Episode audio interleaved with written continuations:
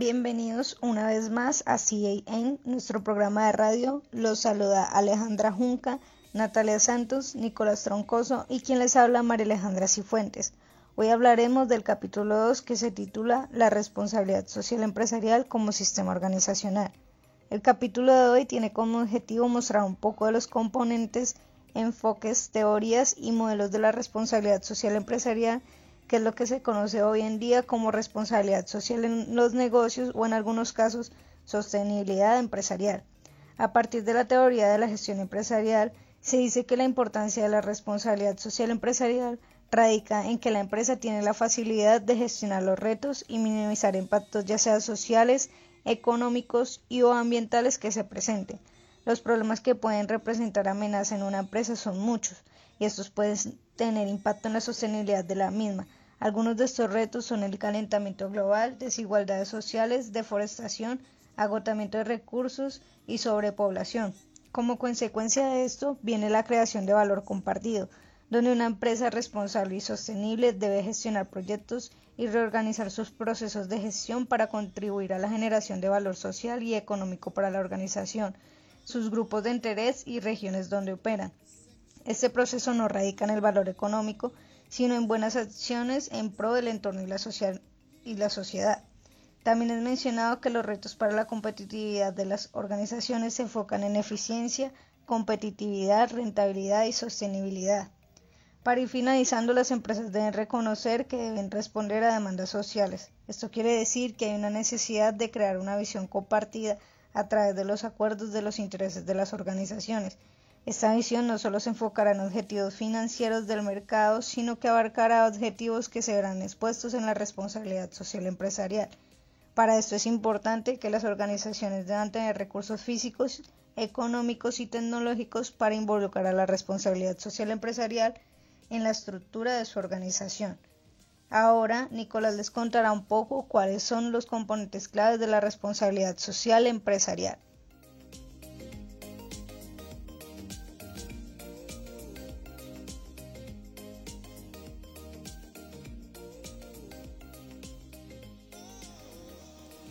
Componentes clave de la responsabilidad social empresarial. Bueno, como hemos visto en las diferentes referencias expuestas, podemos evidenciar a grandes rasgos cómo la responsabilidad social se integra eh, y con esto tiene en cuenta algunos componentes que convergen, el, el ámbito administrativo, social y económico. Estos componentes son importantes para valorizar una empresa teniéndolos en cuenta como criterios de evaluación. ¿Cuáles son estos componentes? Sus componentes son el componente económico, el de legalidad, el ambiental, los grupos de interés, lo social y la coherencia con el comportamiento internacional. Estos componentes tienen la particularidad de ser complementarios entre sí, interdependientes el uno con el otro y transversales a todos los proyectos, políticas y áreas de la organización. Comencemos eh, pues explicando cada uno y la importancia que tienen para las organizaciones. Por el lado de la ética, que es muy importante para las empresas porque mediante ella es que se puede elegir entre el bien o el mal dependiendo del, contexto de la organización, tener responsabilidad con la sociedad en, que en la que se desempeña. Por ejemplo, si una sociedad tiene una cultura con ciertas costumbres, eh, la empresa debe elegir cómo comportarse de acuerdo a esas costumbres éticamente hablando. Eh, el buen gobierno. El éxito de una empresa siempre estará regido por el buen funcionamiento, dadas las órdenes de la junta directiva. Eh, y estas se deben, ver reflejadas en sus acciones teniendo en cuenta un valor importante que es la transparencia. En el lado económico, eh, pues el fin de principal de una empresa, nadie lo puede negar, es el de generar valor para la misma. Entonces, eh, esto no quiere decir que de acuerdo a este fin, la empresa no se preocupe por el impacto social que debe implementar. Al contrario, sus objetivos deben ir de la mano con la responsabilidad que cada organización tiene con su entorno. Eh, lo legal, absolutamente todas las empresas están supeditadas a un marco legal, tanto nacional como internacional. Muchas de estas normas están de acuerdo a los ambientes laborales, ambientales, sociales y políticos y las empresas están obligadas a cumplirlas. Por lo tanto, deben comportarse de acuerdo a las leyes que, que lo rigen. Por el lado ambiental, eh, pues es cierto que para las empresas que para que las empresas cumplan su rol en una sociedad se debe utilizar ciertos insumos que provienen de la naturaleza. Y no hay ningún problema con eso. La verdadera discusión es cuando las empresas no tienen en cuenta el gasto desenfrenado de estos recursos naturales, los cuales afectan directamente al medio ambiente. Por eso, las empresas deben incluir en sus decisiones aspectos relacionados con el medio ambiente. Los grupos de interés. Los grupos de interés o más conocidos como stakeholders son todas aquellas personas que o grupos sociales que se ven afectadas por las decisiones de la empresa. Entonces, para la responsabilidad social empresarial, estos actos deben estar enfocadas a las estrategias y actividades que se programen en lo social. Eh, las empresas hacen parte de una sociedad, por lo tanto, las decisiones deben ir de acuerdo a la cultura y normas exigidas por la sociedad, además de comprometerse con su entorno social.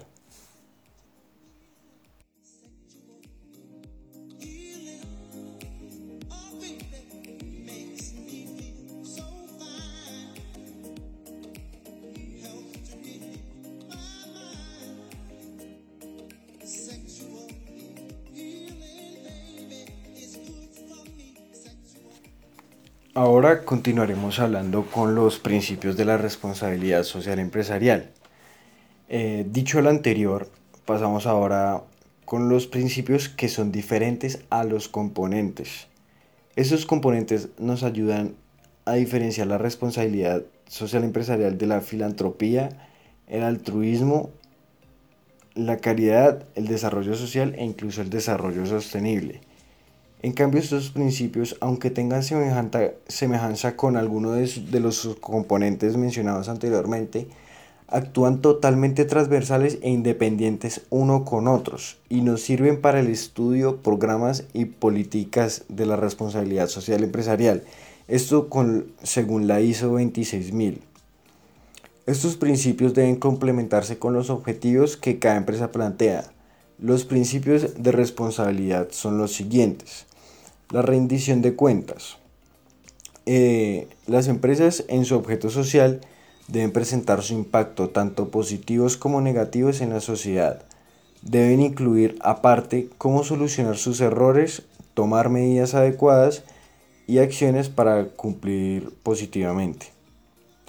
La transparencia, eh, que tiene mucha semejanza con el anterior, es que una organización debe ser transparente con sus acciones y decisiones, sobre todo cuando tienen un alto impacto en la sociedad. El comportamiento ético. Como lo mencionamos anteriormente, las empresas deben tomar como base la ética para la toma de decisiones y se debe interiorizar en la organización mediante valores. El respeto a los intereses de las partes interesadas.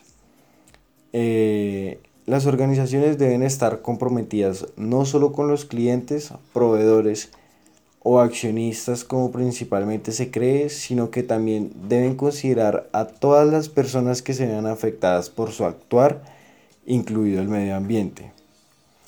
Por otro lado tenemos el respeto al principio de la legalidad, eh, sencillamente pues que una organización eh, actúe bajo el cumplimiento de la ley.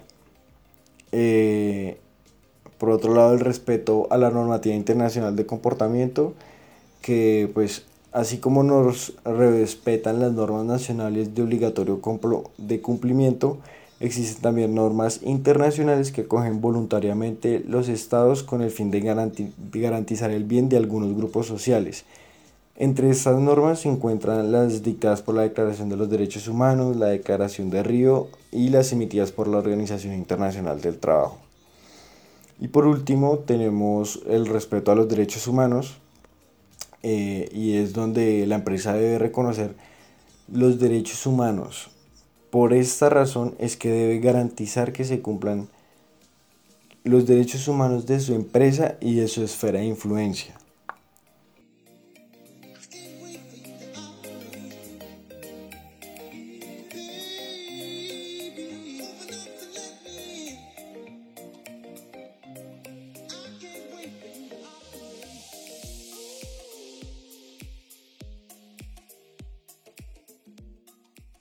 Ahora vamos a hablar sobre una herramienta sumamente importante que utilizan las organizaciones para medir los impactos sociales, ambientales y económicos que la empresa a medida va generando en su entorno, llamada la triple cuenta de resultados. Claro, y es muy importante tener en cuenta esta herramienta ya que brindará una ayuda significativa en los análisis sobre el entorno de la empresa y también permite visualizar el enfoque de sostenibilidad que la empresa le debe otorgar a sus procesos. Sí, así que bueno, Comencemos con que esta teoría propuesta por el Quinton apela por hacer compatibles el desarrollo económico, la calidad ambiental y la justicia social. Este enfoque contiene diversos principios. ¿Quisieras contarnos sobre ellos, Aleja? Claro, con gusto. Pues para empezar, el primero hace referencia a la sinergia en el sentido de que las tres dimensiones, o sea, la social, ambiental y económica, deben planear conjuntamente. La dimensión social es la encargada de monitorear el impacto de las actividades y procesos de la organización que generalmente perjudican o incluso benefician a ciertos grupos sociales. Así es. Con esta estrategia, la empresa podrá desarrollar actividades de involucramiento con cada uno de dichos grupos sociales. Por ejemplo, pueden diseñar programas de acción social, con esto nos referimos pues a donativos de dinero o en especie para programas sociales que sean involucrados con el mejoramiento de las condiciones de los grupos de interés. Y por otro lado, la dimensión ambiental hace referencia al compromiso de sostenibilidad que la organización tiene por y para el entorno. Aquí la organización deberá responder por los impactos que ocasionan el medio ambiente y además debe garantizar la disponibilidad de recursos naturales tanto para sus operaciones como para el desarrollo de las futuras generaciones. Bueno, esta dimensión debe ser tenida en cuenta con suma importancia. Por otro lado, quisiera agregar un poco más a lo que acabas de decir, y es que en esta dimensión se desarrollan estrategias como lo son la siembra de árboles, las capacitaciones a la población sobre el manejo de los residuos, la protección a los ecosistemas e incluso la contribución al mejoramiento de ambientes naturales que ya están devastados por las corporaciones. Así es, el propósito de este conversatorio es que todos nuestros oyentes tomen nota sobre esos importantes enfoques que pueden beneficiar gentilmente sus proyectos dentro de las organizaciones. Totalmente de acuerdo. Y pues ya para finalizar tenemos la dimensión económica en donde la empresa deberá conseguir una rentabilidad adecuada al riesgo del negocio. Es decir, debe contar con la suficiente liquidez para pagar sus obligaciones y a la vez que pueda invertir. Y la empresa también deberá fomentar el buen gobierno y cultura responsable, para lo cual serán siempre éticos en sus decisiones y también transparentes en la comunicación sobre sus impactos al entorno. Así es, es supremamente importante tener todo esto en cuenta para una buena gestión dentro de nuestra empresa. Totalmente. Y ya nos estamos acercando cada vez más al final de nuestro... Y para ello empezaremos a abarcar la teoría de los stakeholders y también hablaremos sobre una breve definición de los grupos de interés. Así que bien, ¿quisieras darnos, Natalia, una introducción sobre los stakeholders y su teoría? Por supuesto que sí. Mira, la finalidad de esta teoría es involucrar a la empresa en los distintos grupos de interés sociales con quienes interactúa uno de esos objetivos de esta teoría es lograr que la organización sirva a los intereses de todos sus agentes. Asimismo, la teoría permite comprender que entre los distintos grupos de interés se establece una serie de relaciones que pueden ser entendidas desde la perspectiva no solo del contrato jurídico, sino que también del contrato moral. Súper interesante y útil esa teoría, pero Vamos a entender un poco sobre dichos grupos de interés para comprender aún más la información que nos acabas de dar y así ir concluyendo este tema tan importante. Adelante, eso me parece perfecto. Bueno, los grupos de interés, según Carroll, son aquellos grupos o individuos con quien la organización interactúa o tiene algún tipo de interdependencia. También como cualquier tipo de individuo o grupo que pueda afectar o ser afectado por las acciones, decisiones políticas, prácticas o metas de la organización. Claro, ahora pues todo tiene muchísimo más sentido y si unimos estas dos fuentes de información podríamos decir que la teoría de los stakeholders propone un proceso para la gestión de los grupos de interés para así después priorizarlos de acuerdo a su importancia. Así es, y ya dando por cerrado ese tema, empezaremos a hablar de la pirámide de las responsabilidades, la cual tiene como idea básica que la empresa priorice sus responsabilidades sin decir que unas son más importantes que otras, las cuales son las económicas, legales y éticas. O sea, ese modelo del que hablas consiste en que primero se deben cumplir las responsabilidades económicas con sus grupos de interés, posteriormente se evidencian las legales y después están las éticas. Correcto. Esta teoría hace hincapié en que las empresas micros, pequeñas y medianas deberían comportarse como un buen ciudadano corporativo, dada que su baja capacidad financiera y su alto grado de riesgo debe optar por ser responsables en términos económicos para así continuar con su crecimiento, obviamente desde un marco legal y ético. Claro, tiene bastante lógica el orden, pero sí me gustaría que habláramos un poco más a fondo de cada uno y pues para empezar la responsabilidad económica constituye la base de la pirámide y son entidades como la producción de bienes y servicios que los consumidores necesitan y desean, logrando así generar recursos para retribuir a los accionistas, pagar a los trabajadores, entre otras características. Perfecto. Continuando con la responsabilidad legal, es esta la que tiene que ver con el cumplimiento de la ley y de las regulaciones estatales, así como las reglas básicas según las cuales deben operar los negocios. Así. Creo que para todos es bastante clara esa responsabilidad. Y bueno, continuando con las responsabilidades éticas, estas se refieren a la obligación de hacer lo correcto, justo y razonable, así como de evitar o minimizar el daño a los grupos con los que se relaciona la empresa. Así es, en definitiva se trata de cumplir con los principios y normas éticas aceptados por la sociedad. Pero esta no es la, única, la última responsabilidad. Existe una más que es importante tenerla en cuenta dentro de las organizaciones, de la cual se mencionó algo al respecto con anterioridad en los capítulos, y son las responsabilidades filantrópicas. Así es, Alejandra. Estas son las que comprenden aquellas acciones corporativas que responden a las expectativas sociales sobre la buena ciudadanía corporativa. Esas acciones incluyen el involucramiento activo de las empresas en actividades o programas que promueven el bienestar social y mejoren la calidad de vida de la población. Bueno, ya hemos combinado el tema de la pirámide de responsabilidades y ahora viene un gran interrogante. ¿Por qué la responsabilidad social empresarial como sistema? Bueno, pues la sociedad social implica diversos asuntos conexos. Prueba de ello son los componentes, principios y modelos que mencionamos en este capítulo, ya que este universo de temas y subtemas tratados independientemente son simplemente conductas deseables. Así es, pero cuando las analizamos bajo un mismo concepto denominado responsabilidad social, se convierten en un proceso sistemático, coordinado y sinérgico que busca dos objetivos. Exacto los cuales son, en primer lugar, que una organización actúe bajo parámetros de sostenibilidad y responsabilidad con su entorno y sus grupos de interés. Y dos, que la organización contribuya al desarrollo sostenible. Correcto, lo cual finalmente nos lleva a concluir que la responsabilidad social es un sistema en el que la organización maneja, a través de sus áreas funcionales, las relaciones con sus grupos de interés. Ojo, Cabe destacar que cada una de las áreas funcionales de una organización cumple un papel activo en el proceso de inclusión de la responsabilidad social en el sistema organizacional. Así es, y creo importante mencionar estas áreas para que nuestros oyentes se vayan aún más claros en este tema. Y es que las áreas más comunes en una organización son mercadeo, recursos humanos, producción, finanzas, administración, investigación y desarrollo e innovación. Perfecto, Alejandra, gracias por mencionarlas. Y ya dicho esto, cada una de estas áreas desarrolla procesos, actividades y se relaciona con diferentes grupos de interés. Por lo tanto, cada acción que ejerce cada una de ellas contribuye a garantizar la sostenibilidad y responsabilidad de la organización. Bueno, me encanta cómo estamos cerrando este capítulo y por eso me gustaría que diéramos como una conclusión final a todo lo mencionado anteriormente. Claro, y para empezar con esa conclusión, es importante decir que una organización deberá ser evaluada por su comportamiento como un todo y no por meras acciones que se ejecutan en diversos momentos del tiempo.